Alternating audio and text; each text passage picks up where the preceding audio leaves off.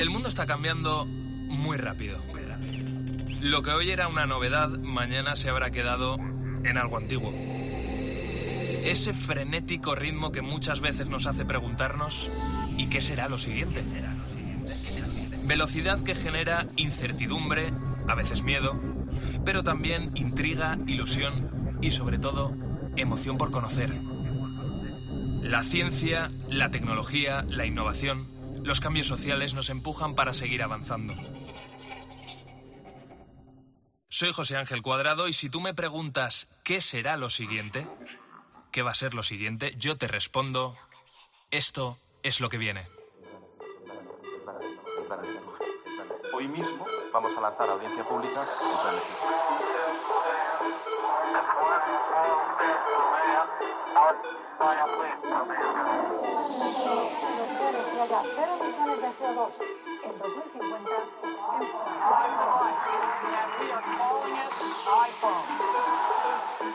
el comité ha llegado a una conclusión científica clara. Es una vacuna segura y efectiva.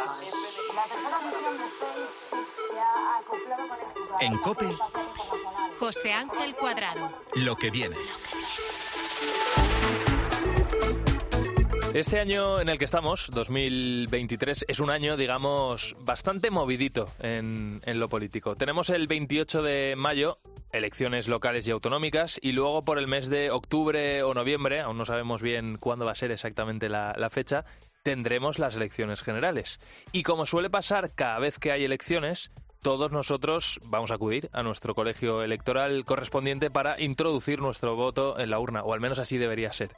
Aunque también existe la posibilidad de pedir el voto por correo, si por algún motivo no puedes acudir presencialmente a, votar ese día. Seguro que ya, ya lo sabes. El tema es que todo esto me ha hecho pararme a pensar y reflexionar sobre algo. Si estamos inmersos cada vez más en una sociedad digitalizada, donde todo lo gestionamos directamente desde el móvil, donde la presencialidad al trabajo parece que está llegando a su fin en algunas empresas, no en todas, pero sí en algunas empresas, el famoso teletrabajo. ¿Por qué no se puede votar de manera electrónica? Sí, sí, yo digo votos telemáticos como ocurrió en el Congreso durante, durante la pandemia. Este es un debate que lleva muchos años en la calle, también en los despachos de los políticos y en los artículos de algunos académicos defendiendo pros y contras de que esto fuera una, una realidad. Para que te hagas una idea, en Europa este modelo de voto electrónico o digital ya se ha sentado con éxito, por ejemplo, en Suiza y sobre todo en Estonia, que es el país de referencia en materia de digitalización. Eh, nos llevan un par de pasos ¿eh? allí en Estonia. De hecho, en las últimas elecciones de marzo de este año, en el país báltico, por primera vez desde que se implementó el voto online, hubo más votos digitales que papeletas físicas en las urnas. Esto es lo que viene, el programa donde nos hacemos muchas preguntas sobre nuestro futuro y hoy me quiero precisamente preguntar cuánto falta para que se implemente el voto digital en España. Lo que viene. Si sacamos una lista de pros y contras, que la tengo aquí encima de, de, la mesa, ya cada uno es libre de juzgar. Hoy te voy a contar todos eh, estos pros y contras con la ayuda de una de las personas que más sabe de esto aquí en nuestro país. Se llama Rafael Rubio. Rafael, ¿qué tal? ¿Cómo estás? Bienvenido a lo que viene. Muy bien, muchas gracias. Gracias por haber sacado este ratito, Rafael, por, para estar aquí con nosotros. Oye, me da, eh, Rafael, que no sé, ¿esto del voto digital va a ser algo inevitable en el futuro? ¿Se va a sentar? O sea, yo creo que el, que el voto digital hoy en día es, es, es posible técnicamente. El problema del voto digital a día de hoy es un problema más bien cultural y es si es capaz de generar confianza suficiente, Eso o sea, es. si en la cultura democrática del país existe una aceptación generalizada al uso de ese voto. Eh, países como Estonia, que tú mencionabas, o como Brasil hasta hace, hasta hace un año, llevaban utilizando el voto electrónico con absoluta normalidad, sin ningún incidente, y se había consolidado una cultura que considera igual de válido, por decirlo de alguna manera, el voto electrónico que el voto en papel. Claro. Pero es cierto que las distintas amenazas tecnológicas vinculadas a la desinformación o a distintos tipos de, de alteraciones tecnológicas han hecho que incluso en esos países donde existe esa cultura se empiecen a generar dudas sobre su utilización. Pero, insisto, es un tema más cultural que tecnológico. Tecnológicamente el voto hoy en día es un voto seguro y totalmente fiable. Claro, y yo, y yo, creo que también a nivel nuestro eh, mental, ¿no? Porque imagínate que, que, sale un Donald Trump o sale un Jair Bolsonaro que ya eh, en, elecciones pasadas, ¿no? Han dejado caer que había algún tipo de alteración en, en, el proceso electoral, ¿no? Y, y, casi que le darías a lo mejor algo más de validez a si el proceso es electrónico, es decir, pensar que se ha podido de alguna manera alterar el proceso electrónico a que si ese proceso ha sido físico. Yo creo que todo el mundo no se, haría más preguntas si ha sido digital que si ha sido físico. Y es algo que, en fin, puede ser una paradoja hoy en día, como tú decías. Sí, de alguna manera es más difícil demostrar la integridad de un proceso electoral electrónico que de un proceso electoral físico. ¿En qué sentido? En el sentido de que en un proceso electoral físico, en un sistema como el español, tienes al menos 10 personas que han estado presentes de forma permanente tanto en la emisión del voto como en su extracción y en su recuento. Sí, pueden dar fe, ¿verdad? De, que han estado ahí. Y eso te genera mucha confianza. O sea, en el fondo todos hemos estado alguna vez en una mesa electoral, ya sea en nombre de la administración o en nombre de un partido político, o sobre todo y seguro que todos conocemos gente que ha estado.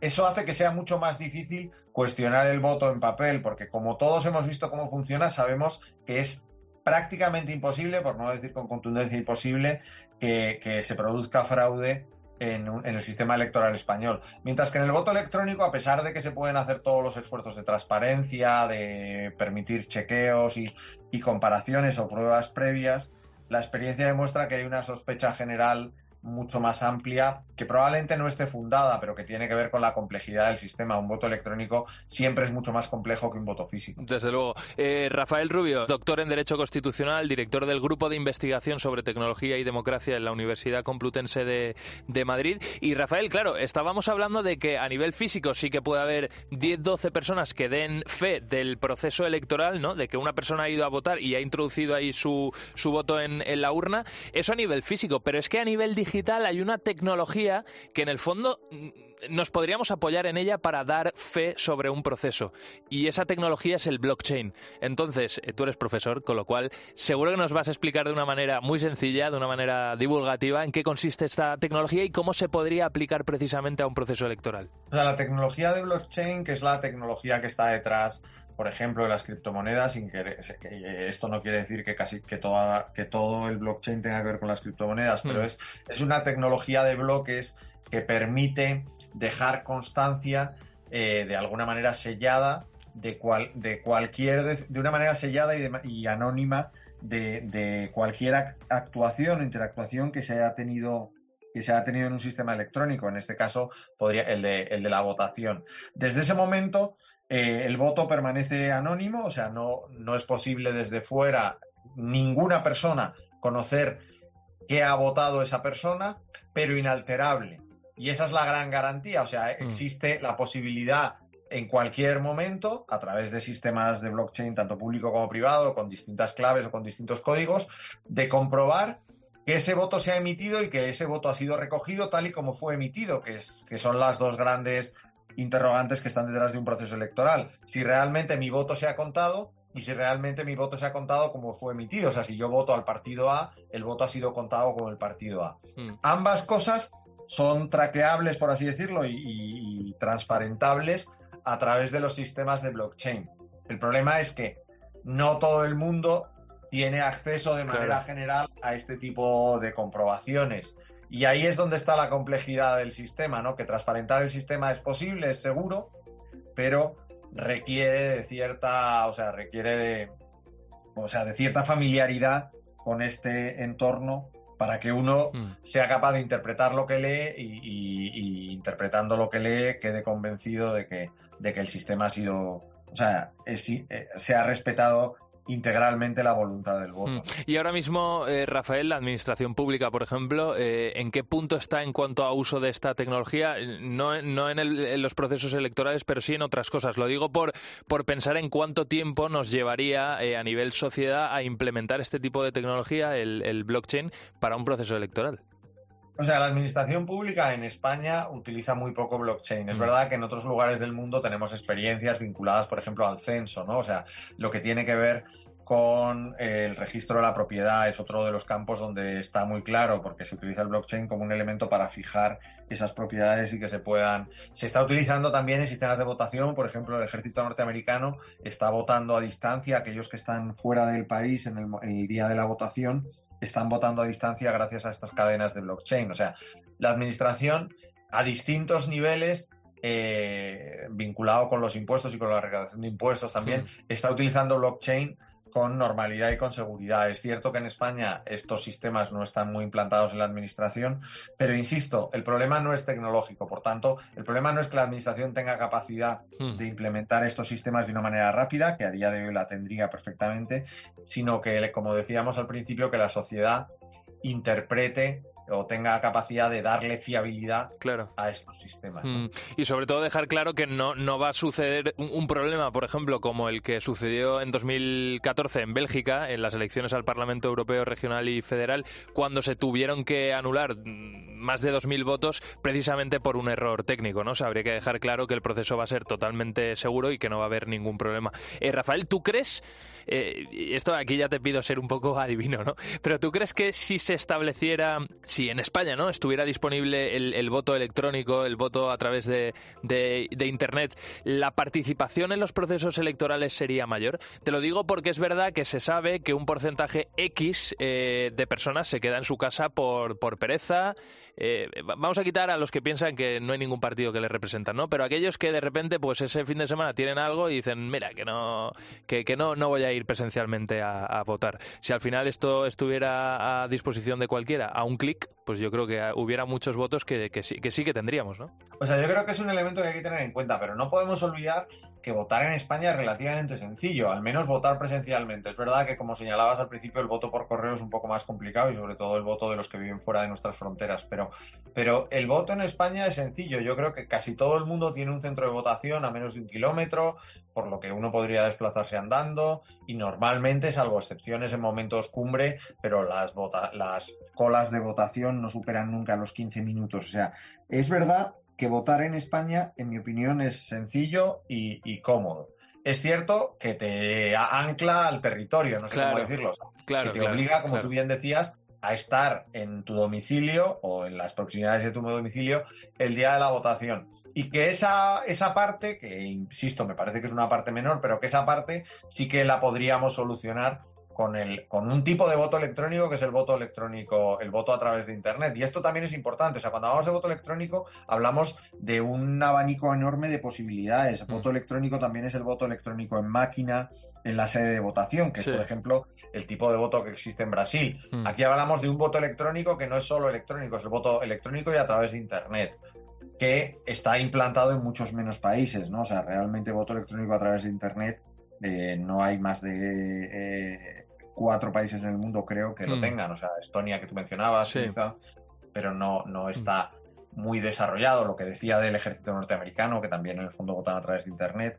Pero son, son casos contados y ahí el tema, insisto, no es tanto de seguridad, sino de, cierta desconfianza. Mm. El tema es muy interesante y sobre todo yo te decía lo de mm, lo de animar a alguna gente que, que, no esté físicamente en el sitio en el que tiene que votar, porque por ejemplo estas elecciones municipales y autonómicas son eh, a finales de mayo, ¿no? A finales de este mes, en domingo en un fin de semana en el que seguramente hará muy buen tiempo y en el que mucha gente de Madrid, eh, de, los que vivimos ¿no? en el centro de, la península, se irán a la playa y a lo mejor el domingo les da un poco de pereza volver a votar. No lo sé, yo me, pongo en, escenarios como esos, ¿no? o en mi caso personal, que el sábado, el sábado por la tarde tengo la boda de uno de mis mejores amigos y el domingo en Valencia, yo vivo en Madrid y voy a tener que volver el domingo para votar en, Madrid, ¿no?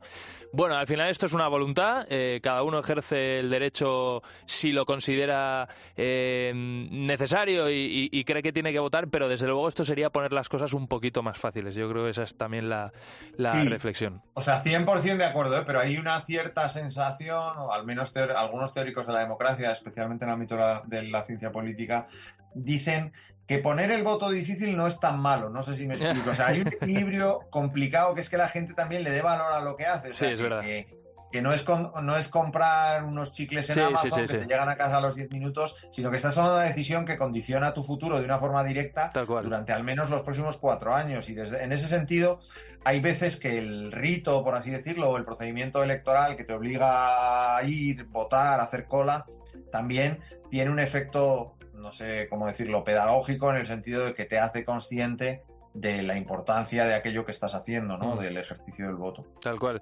Bueno, pues Rafael Rubio, doctor en Derecho Constitucional, director del Grupo de Investigación sobre Tecnología y Democracia en la Universidad Complutense de Madrid. Ha sido un lujazo y muy interesante reflexionar contigo sobre, sobre este asunto aquí en lo que viene. Muchas gracias ¿eh? por haber sacado un ratito. Gracias a vosotros. En COPE, lo que viene. José Ángel Cuadrado. Pues no sé si eres de los que a lo largo de la vida te has esforzado en aprender otro idioma. El, el, inglés suele ser el que más intentamos controlar, aunque a veces nos cueste algo. O el francés, bueno, pues aunque no sepas hablar ninguno de ellos, o sí, o sepas hablar los, los dos, quiero que escuches esto. Si tu parla due linguas o plus, tu voce e tu personalitate pote cambiare. Studios ha dimostrato che nos ha un tono de voce differente in cada lingua che nos parla. Nostro tono de voce pote ser plus acute in un lingua o plus grave in alteres. Ma de plus, nostra personalitate pote cambiare esiam in funzione de lingua che nos usa. Studio suggere che cada lingua che nos parla stimula plus certi aspectos de nostra personalitate. Es que tu senti che tu voce o tu personalidad te cambia cuando tú usas una alter lengua? Lo has entendido, te, suena, ¿verdad? Eh, aunque sabes que, que, hay algo raro eh, en ese idioma porque en el fondo no es español, es la interlingua un lenguaje creado hace relativamente poquito y que podría servir como lengua internacional del futuro, para que ni tú ni yo tengamos que aprender ningún otro idioma, aunque eso en el fondo nos viene bien. Pero en fin, que tendríamos algo para entendernos con todo el mundo. Ana Rumi, tú has estado casi aprendiendo esta lengua, ¿no? Casi, casi, bon nocte te digo, ¿eh? que así es, como, así es como se dice en este interlingua. Tengo que decirte que no me ha costado muchísimo, tampoco lo de aprenderlo, porque es una mezcla entre las lenguas romances, el inglés, el francés, el portugués o el español, que podemos entender todos los que hablamos alguno de estos idiomas. Quiero que escuches también este audio y me cuentes a ver qué, qué es lo que entiendes de todo esto. Interlingua sex menses uh, retro. E io estaba meravigliato. La mia lingua madre es l'espagnol e lo aprendeva sin necesidad de estudiar.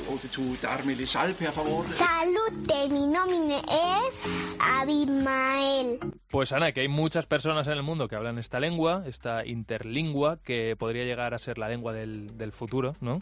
Va por ahí. Estaba mirando y dicen que este idioma es comprensible por mil millones de personas, teniendo en cuenta que ya somos 8.000 en la Tierra no está nada mal, no está nada mal. Eh, Ana, ¿por qué ahora de repente estamos hablando precisamente mm, de este idioma? A ver, cuéntanos. Pues mira, porque lo primero de todo se ha hecho muy viral en redes sociales, especialmente en TikTok, gracias a él, a un profesor de la Universidad de Vigo, que se llama Carlos Valcárcel, y que ha decidido empezar a utilizar la interlingua como idioma para comunicarse con sus alumnos. Sí, se trataba de un proyecto para mejorar la fluidez de la Facultad de Educación con, con el francés. Tenían que hacer vídeos cortos en el idioma y al profesor, al profesor Valcárcel se le ocurrió probar con otras lenguas. Así lo contaba él mismo aquí en COPE. Pensé, bueno, no lo puedo hacer en francés porque en francés ya soy, tengo fluidez y va a llevar mucho menos tiempo del que les va a llevar a ellas. Entonces tengo que usar una lengua que ellas entiendan más o menos y en la que yo no sea muy, no tenga mucha fluidez. Y entonces dije, bueno, pues mira, interlingua, que la hablo un poquito, pero aún me cuesta y, tal. Pero claro, no, dejo, dejo, los vídeos en abierto porque en TikTok, porque nadie los va a ver. Yo, yo la verdad es que no esperaba que la gente fuese a ver estos vídeos, que sean unos vídeos también muy, bueno, muy inocentes, de un challenge de conversación. Cada día pues presentas tu plato favorito, otro día tu mascota favorita y, y pensé que no tendrían el más mínimo interés para la gente, pero, pero me equivoqué, claro. Poquito a poquito ha ido ganando seguidores y cada vez eh, hay más gente que dice que puede hablar esa lengua, la interlingua. Sí, sí, y mucha gente ya le dice que ha descubierto un nuevo mundo y que no estaría nada mal que todos aprendiésemos a hablar esa interlingua y además se convirtiese así en esa lengua vehicular para gran parte de nosotros. Además, tiene otras ventajas esta interlingua, como nos explicaba el profesor Valcárcel. Es verdad que no se puede decir que es lengua de un país concreto o de una cultura concreta o de un grupo concreto. Y, la comunidad de hablantes interlingua eh, no es muy numerosa, pero es verdad que es muy variopinta, es decir, hay, hay gente muy de todo y entonces pues eso, y lo, mismo ocurre con Esperanto también. Entonces eso, eso es una ventaja. Otra ventaja es que nadie es hablante nativo, no son lenguas que se construyen para que tenga hablantes nativos, para que sustituya eh, la lengua nativa de cada uno, sino como complemento. Entonces eso también alivia como mucha presión ¿no? en, conflictos y también mucha presión para el aprendizaje de la lengua, porque no tiene, uno no tiene un modelo nativo que imitar. Dices los hijos de Ángel que es un poquito similar al esperanto, que seguro que lo has oído, y que también estaba destinada a ser una lengua universal. Bueno, no todo el mundo la habla, aunque se estima que unas 100.000 personas sí que hablan ese esperanto, que no es poco. Sí, de hecho, nos, nos, según nos contaba el profesor, eh, esta lengua se creó en paralelo al esperanto en pleno siglo XX, cuando los primeros atisbos de globalización empezaban a llegar. Mucha gente empieza a tener muchos intercambios con gente de otros países, empieza a haber una necesidad por usar una lengua más neutra, que no sea una lengua vinculada a una cultura concreta o un país concreto y que sea sobre todo fácil de entender y de, y de aprender. Y ahí nacen varias lenguas, no solo interlingua, ah, nace primero Esperanto, Volapük, Ido, varias opciones. E interlingua es una, una de ellas. Lo que pasa es que, bueno, con el tiempo pues hay opciones que se fueron descartando. De todas las opciones que se inventaron, solo sobrevivieron la interlingua y el Esperanto y son estas lenguas las que podrían tener un poquito más de tirón y convertirse en las lenguas del futuro, en lo que viene. Por eso estamos hablando de ellas en, este programa. Las que hablaremos todos sin tener que aprender otro idioma. Oye, y además teniendo en cuenta que entre las lenguas más habladas del mundo están el inglés, que todos aprendemos el español, que gracias a Dios lo hablamos nosotros, y el francés, que son lenguas romances, pues perfectamente podríamos tener la interlingua como la lengua internacional que a lo mejor en un futuro pues podamos hablar todos. Bueno, mucha gente estaría encantada de no tener que aprender aprender otro idioma, aunque el saber no ocupa lugar, ¿no? Como se suele decir. Claro, eso es verdad que nos pondría las cosas un poquito más fácil. La doctora María Isabel Abradelo de Usera es filóloga, eh, tanto de la rama inglesa como de la hispánica, y dirige el Departamento de Idiomas de la Universidad CEU San Pablo. María Isabel, ¿qué tal? ¿Cómo está? Bienvenida a lo que viene. Hola, muchas gracias. Es un placer tenerla aquí con nosotros. Doctora, ¿cree que en algún momento tendremos una lengua única en todo el mundo? ¿Eso va a ser lo que venga o no? Bueno, yo me temo que soy un poco pesimista al respecto. yo creo que las lenguas que existen en la actualidad se van a mantener durante mucho tiempo y probablemente nos acerquemos hacia, eh, hacia unas lenguas eh, eh, que nos permitan la comunicación a niveles globales pero desde luego eh, crear una lengua nueva con este propósito lo veo un poco complicado. Mm, porque, doctora, eh, ¿qué debería tener un, un, idioma, una lengua? Imagino que habrá reflexionado sobre esto para que, para que fuera universal, para que la hablara todo el mundo. ¿Qué debería tener una lengua? Bueno, lo primero que tiene que tener yo creo que es una historia detrás y una serie de personas que en un momento determinado hayan pertenecido a una misma comunidad histórica y cultural y que hayan necesitado esa lengua como vehículo de comunicación y a raíz de ahí haya nacido una, una forma de comunicación original y diferente, incluso eh, utilizar esa diferenciación para distinguirse de otros pueblos que en un momento determinado hayan querido eh, pues conquistar ese territorio o alguna cosa de este estilo, ¿no? Entonces tiene que haber una comunidad interesada en, practicar esta lengua como signo, como signo de identidad y sobre todo como vehículo de comunicación. Mm. Ahora, doctora, lo que viene desde luego es un mundo cada vez más digital. Lo que viene en principio, por ejemplo, va a ser el, el metaverso. Quizá ahí sí que hay oportunidad de que se cree una lengua universal para todos, con, con ese pensando, ¿no? En ese escenario digital en el que se van a abrir muchas oportunidades y donde quizá vamos, a tener que hablar todos el mismo idioma. Bueno, yo casi que lo, enfocaría al revés. Eh, por ejemplo, la inteligencia artificial ahora nos está brindando una serie de oportunidades mm, impensables hace unos años. Quizá el crear una lengua única y universal no sea tan necesario eh, puesto que llegará un momento en que haya unos dispositivos, cualquiera que sea, que nos permitan que lo que yo estoy diciendo en español, eh, por ejemplo, tú lo entiendas en tu lengua materna, que pueda ser el inglés, el alemán, el sueco. También es verdad. Entonces, realmente no hay una necesidad sobre todo porque, hombre, los que amamos la lengua, amamos todo lo que está alrededor de la lengua y lo que conforma esa forma, e, esa lengua, ¿no? Que es una manera de pensar, es una manera de, de enfocar la realidad también, porque la estructura mental que nos, digamos, que nos impone o que nos facilita el conocer una lengua, eh, de alguna manera repercute en toda nuestra manera de pensar, ¿no? Entonces, para no renunciar a esto y para poder compartir con los demás esa manera de, de, expresarnos, pues la inteligencia artificial nos lo puede facilitar de una manera que no tengamos que renunciar ninguno de nosotros a hablar en nuestra propia lengua y de la manera que mm, tradicionalmente nos han enseñado a expresarnos. Doctora, yo le quería preguntar, eh, con esta proliferación de lenguas como la interlingua, que se hacen sobre todo súper virales en las redes sociales, ¿esto afecta al aprendizaje de idiomas, de que de repente queramos dejar de aprender otras lenguas? Bueno, yo creo que no, porque hay muchos factores que yo creo que contribuyen a que permanezcan las lenguas. Primero, eh, no sé, la, la, trayectoria histórica, ¿no? El saber que el inglés eh, va ganando puntos aceleradamente, incluso en Europa, que es donde primeramente parece que va a extenderse la interlingua, porque realmente responde, como habéis explicado antes, a una síntesis de las gramáticas de las lenguas romances. Entonces, está todo muy centralizado en el aprendizaje de las lenguas eh, más que nada europeas, ¿no? Aunque también dicen que van a admitir o asumir el alemán y el ruso, pero claro, nos estamos dejando fuera eh, a más de medio mundo, a mm. todos los hablantes asiáticos, por ejemplo. Entonces, son lenguas que tampoco responden a un perfil global, que es el de la situación actual, ¿no? Ya no podemos hablar de Europa como el centro del mundo, sino que tenemos una serie de em, relaciones eh, políticas, económicas y de todo tipo con el resto del mundo eh, que también tendríamos que asumir al querer incorporar una lengua. Entonces, si el inglés de momento y el aprendizaje de idiomas eh, ya reconocidos y con una, con una mayoría de hablantes aplastante. Hay mil ciento, casi mil ciento y pico eh, millones de hablantes de chino, mil cuatrocientos y pico millones de hablantes de inglés. Es muy difícil romper con todo esto y desde luego eh, los profesores de idiomas esperamos que esto nunca ocurra, ¿no? Sí que es verdad que el aprender un idioma, como dije antes, es algo fascinante, es algo mm, incluso puede ser divertido, ¿no? El, hacer nuestros pinitos en otro idioma.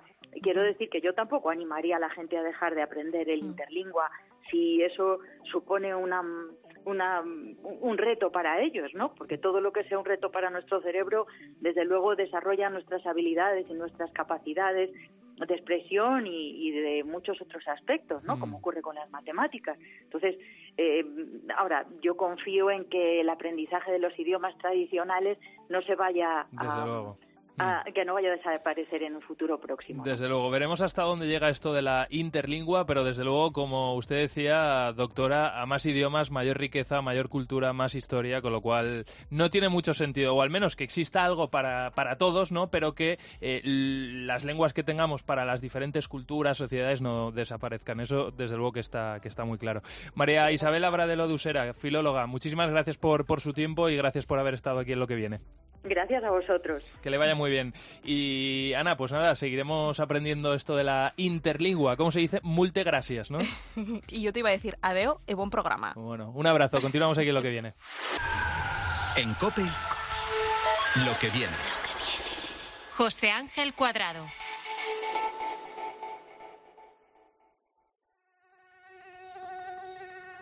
Pocos saben que un pequeñísimo animal, un insecto, es capaz de curar algunas heridas complejas, muy complejas, con una eficacia cercana al 100%.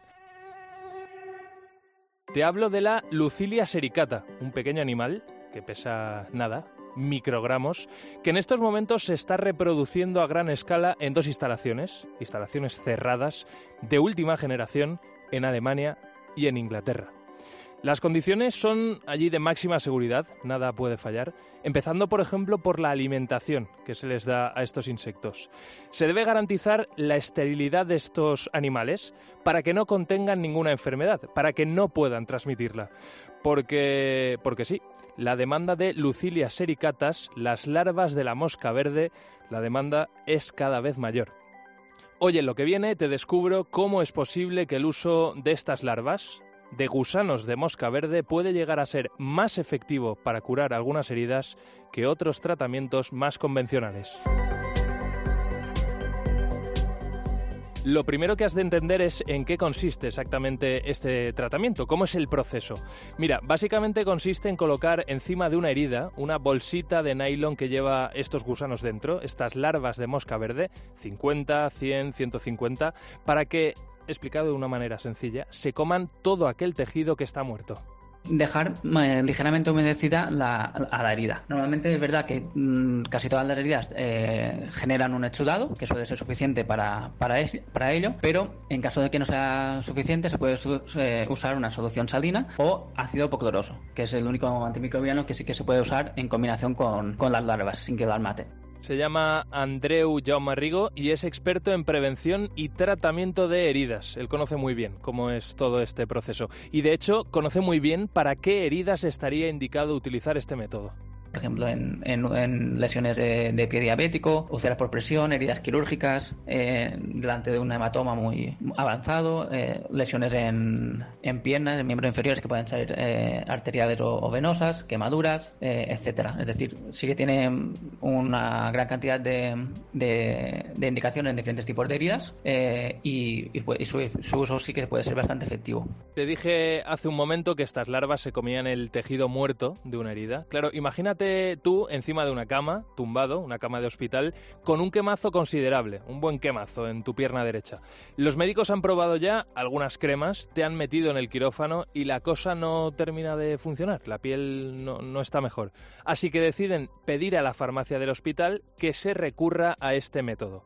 La farmacia del hospital manda una autorización al Ministerio de Salud, el Ministerio les da el ok y esa petición llega hasta SDO Medical la única compañía en nuestro país que distribuye estas larvas medicinales. SDO no las cría, así que tiene que hacer un pedido a esa fábrica de Alemania que te conté al principio de esta sección, que reproduce diariamente miles y miles de estos insectos. Esto se tiene que hacer normalmente antes de la una del mediodía porque las larvas eh, se producen hoy y se envían para mañana, no se pueden estocar. Así que una vez pedidas, en el ministerio, nosotros lo vemos y hacemos el pedido a Alemania para que les llegue al hospital al día siguiente. También antes de la una, normalmente, si no es un lugar muy lejano, entregamos antes de la una en todos los hospitales. Me ha contado más detalles de este proceso. Ella es Magda Esteve, que trabaja precisamente en SDO Medical. Es la responsable de la división de heridas. Muy bien, las larvas han llegado al hospital y entonces después qué? Pues que llevan las bolsitas de nylon con los gusanos dentro hasta tu habitación y te las ponen cubriendo esa herida tan tremenda que te ha salido a raíz de un quemazo. Quizá estás pensando, uff, Qué asqueroso todo esto. Bien, las larvas se van a comer solo el tejido que está muerto y van a ayudar a que se recupere la piel de manera más rápida. Básicamente estos insectos hacen una digestión exógena, expulsan una enzima con la que descomponen esa piel muerta que después se comen, limpiándola de la zona de nuestro cuerpo el paciente vio que su compañero al lado se la ponía, iba también y insistía, insistía muchísimo. A los pacientes pues se les explica que las larvas no muerden, no mastican, que es un proceso de disolución del tejido, que no les va a doler. Bueno, se les da una serie de explicaciones para que estén muy tranquilos y también para evitar que la mente a veces les juegue malas pasadas. Claro, tan buenos han sido la mayoría de, casos que, como escuchabais, incluso compañeros de habitación de personas que se estaban sometiendo a este tratamiento han pedido recibirlo también ellos, que les colocaran básicamente estas bolsitas encima de, sus heridas.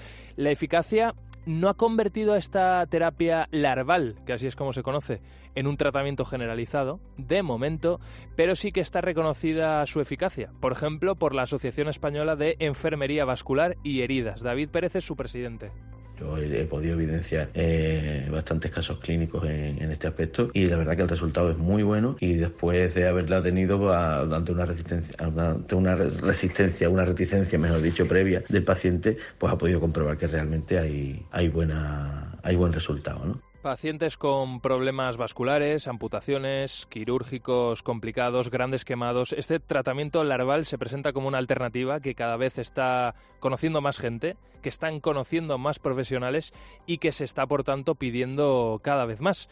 Es seguro el tratamiento, no es muy caro, entre 200 y 360 euros, y la efectividad y sobre todo la rapidez es muy, muy elevada. Lo más importante, eso sí, no tener ningún problema, no tener miedo en ver cómo unos gusanos están encima de tus heridas y además están creciendo cada día.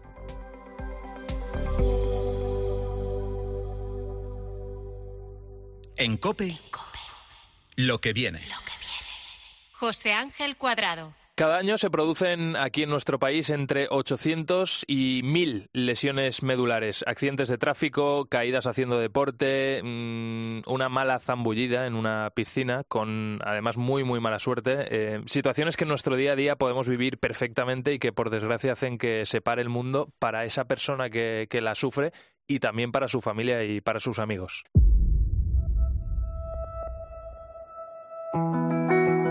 Las lesiones medulares son algo difíciles de, entender a veces apenas un pequeño golpe en un mal sitio puede acabar rápidamente con, todo. Pero lo bueno es que la ciencia avanza y la verdad es que nosotros estamos muy contentos, nos encanta saber que las soluciones a este tipo de lesiones son cada vez más esperanzadoras, cada vez son mejores. Por ejemplo, en este programa te hemos ya hablado de estructuras y arneses capaces de permitirnos andar de nuevo, pero hoy te quiero hablar de la posibilidad de encontrar una solución terapéutica a esos pacientes que han sufrido una lesión medular. Exactamente mm, es encontrar una forma de reparar las lesiones. ¿Cómo? Pues aquí la clave se llama nanotecnología. ¿Y qué es la nanotecnología? Pues básicamente es la fabricación de productos a microescala para que incidan sobre nuestra salud, nos la mejoren. Pero, Conchi Serrano, ¿qué tal? ¿Cómo estás? Bienvenida a lo que viene. Hola, muchas gracias. Conchi, cuando hablamos de microescala, eh, ¿cómo de, micro estamos hablando? Eh, bueno, en, realidad la nanotecnología va incluso más abajo que eso, eh, va a la nanoescala. Estamos hablando de dimensiones por debajo de 100 nanómetros. Eh, que es 10 elevado a la menos 9 metros. O sea que estamos hablando de algo muy, muy pequeñito. O sea, es algo que. parte de un milímetro. Que te pones encima de la mano y que no lo ves directamente. Nada, nada. Mm. Bueno, Conchi, te voy a presentar. Eres investigadora del Instituto de Ciencia de Materiales de Madrid y del CSIC. Coordinas siete centros, nada más y nada menos, de, de investigación de toda Europa para poner en marcha un proyecto que es maravilloso, por eso lo vamos a contar aquí en, en lo que viene, que se llama Piezo for Spine. Eh, Conchi, dábamos al principio unos datos eh, demoledores, ¿no? Según el Instituto Nacional de Estadística hay casi 150.000 personas con algún tipo de lesión medular. Claro, la idea de, este proyecto entiendo yo que eh, es a largo plazo acabar con todas las lesiones medulares, darles una solución, ¿verdad? Claro, ese es, el sueño que tenemos todos los científicos que trabajamos en esta temática específica, pues desearíamos conseguir diseñar o encontrar una terapia, eh, un tratamiento que pudiera llegar absolutamente a todos los lesionados medulares.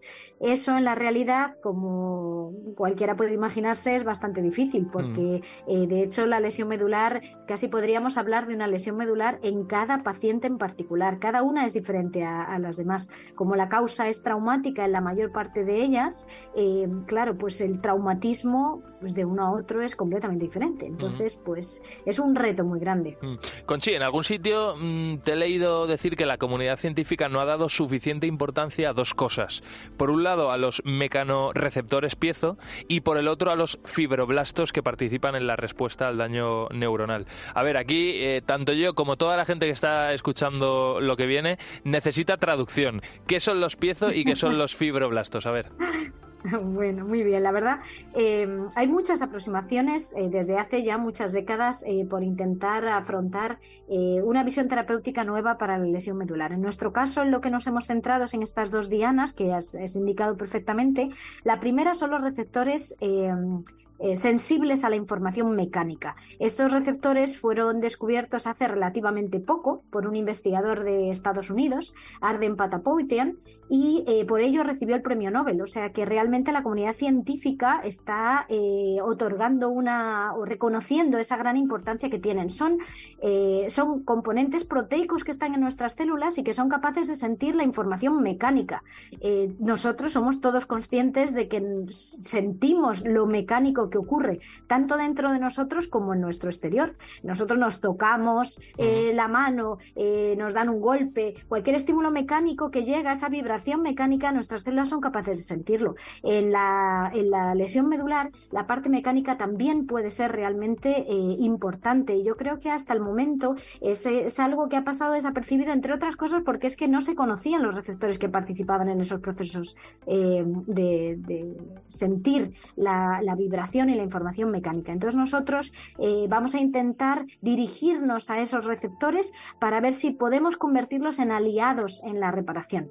Y por otro lado, los fibroblastos. Los fibroblastos son un tipo de células que, forman parte del tejido conectivo en nuestro organismo, en los eh, mamíferos, en, los, en otros organismos también. El tejido conectivo es un tejido que se encarga de unirlo todo, como si dijéramos. Eh, es lo que está en medio de todo lo demás, eh, conectando las, los músculos con el tejido adiposo, formando las, las capas que protegen todos nuestros órganos, esos fibroblastos, que es la célula principal del tejido conectivo, se activan después de una lesión medular eh, en, las, en, las, capas que rodean nuestro, nuestra médula espinal, que son las meninges, que son unas membranas eh, tremendamente selectivas que protegen el sistema nervioso central de que puedan entrar eh, elementos que, que, lo puedan dañar, pues de esas meninges que tienen fibroblastos van a aparecer una serie, todas estas, esta, esta colonia de, de fibroblastos, que van a invadir el tejido neural dañado y van a intentar controlar el daño de forma muy local para que no se extienda, ¿no? lo que podría tener unas, unas consecuencias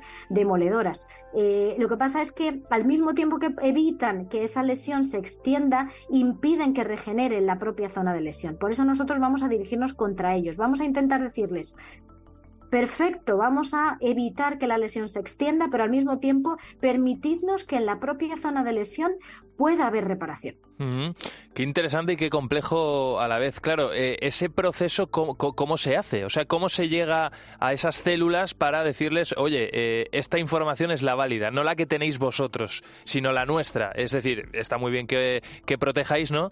Pero de alguna manera tenemos que actuar para recuperar esa movilidad. Sí, eh, bueno, eso es complejo. Vamos a ver si lo conseguimos. De momento el objetivo lo tenemos. Y, la clave en ese sentido va a ser la nanotecnología, nanomedicina. Eh, desarrollos en nanoescala que vamos a integrar en un dispositivo de mayor tamaño. En la microescala vamos a, desarrollar una espuma terapéutica que, le hemos llamado, en donde vamos a incorporar esas nanomedicinas eh, que van a, aplicarse a nivel local. Nuestra idea sería implantar este, esta espuma terapéutica en la médula espinal lesionada. Se inyectaría, ¿no? Eso directamente entiendo. Exactamente, mm. va a difundir y a esas células que van a encontrar alrededor, entre otras esos fibroblastos que hemos comentado antes, eh, van a indicarles, vamos a hacer una pequeña eh, programación diferente. Mm. En lugar de activarnos hacia la inflamación, hacia la cicatrización, hacia el bloqueo del crecimiento, vamos a dirigirnos más hacia un fenotipo que llamamos, hacia, hacia una expresión eh, más reparadora. Mm. Qué interesante, de verdad, qué interesante. Oye, eh, ¿vais a trabajar directamente con los lesionados medulares, por ejemplo, con el Hospital de Parapléjicos de, Toledo, muy conocido? Eh, nosotros aquí en COPE, además, eh, hemos hablado varias veces con, con ellos. cuando vais allí, ¿veis que es probable que gracias a vosotros muchas de estas personas se, se curen? Conchi, ¿a ti qué se te pasa por la cabeza? Bueno, la verdad es que es un sueño, como os, comentaba al principio, ¿no? Eh, todavía muy alejado. Y a pesar de que tenemos, pues, eh, la oportunidad, en este caso con esta financiación, de dar un pasito más hacia adelante, y, en general la comunidad científica está avanzando, progresando muy positivamente en esta línea, todavía ese futuro de, cura para todos los lesionados medulares está muy lejos.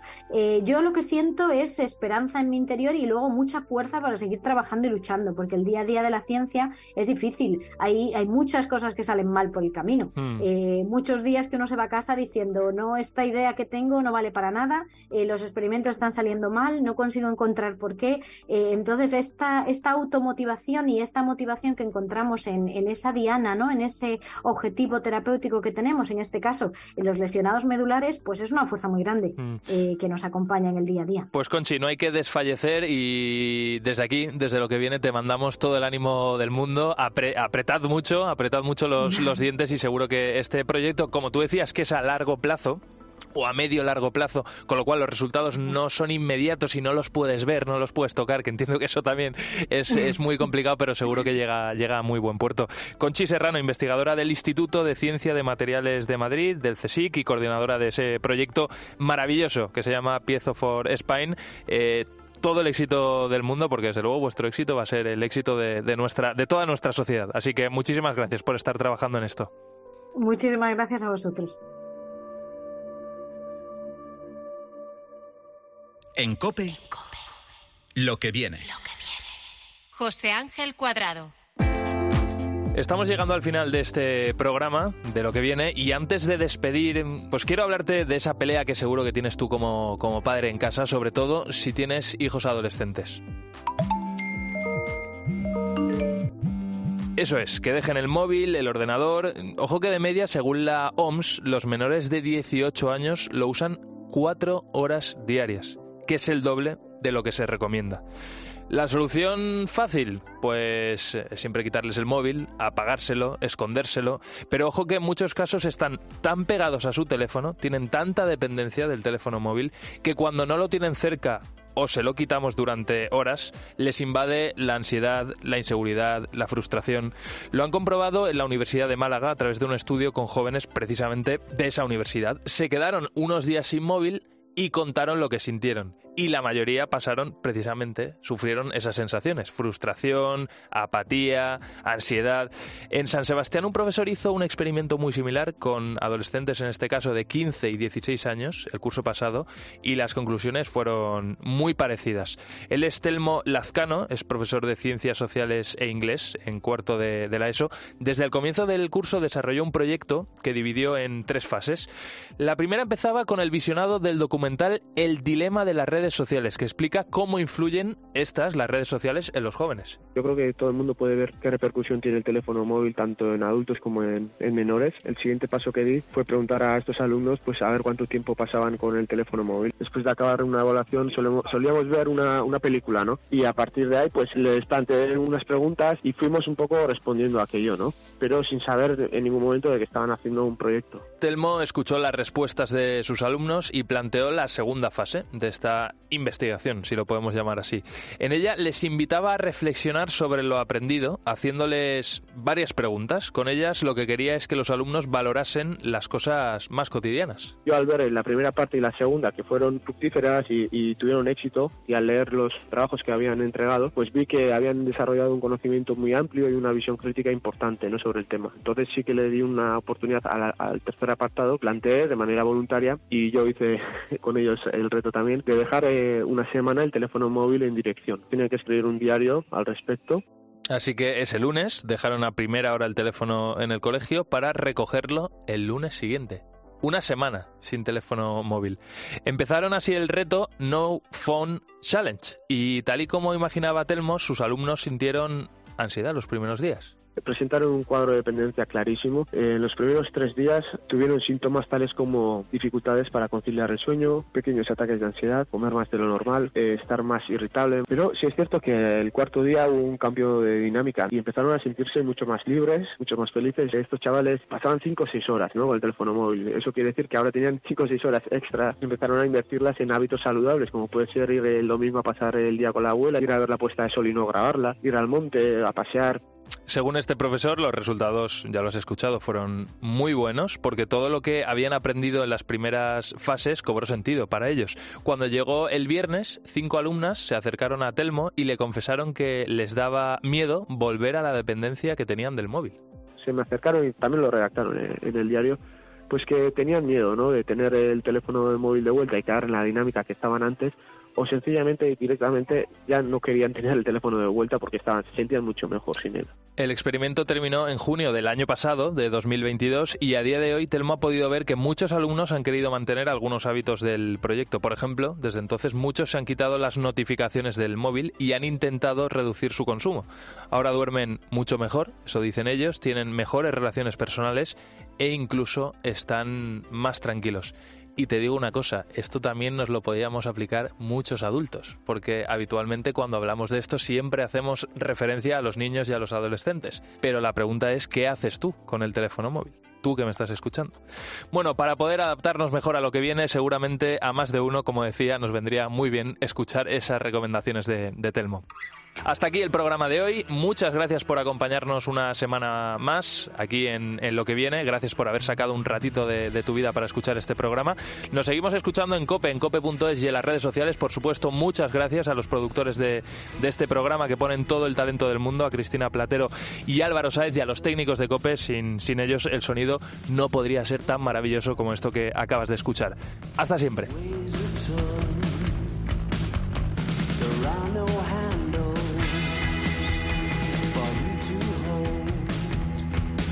and no understanding.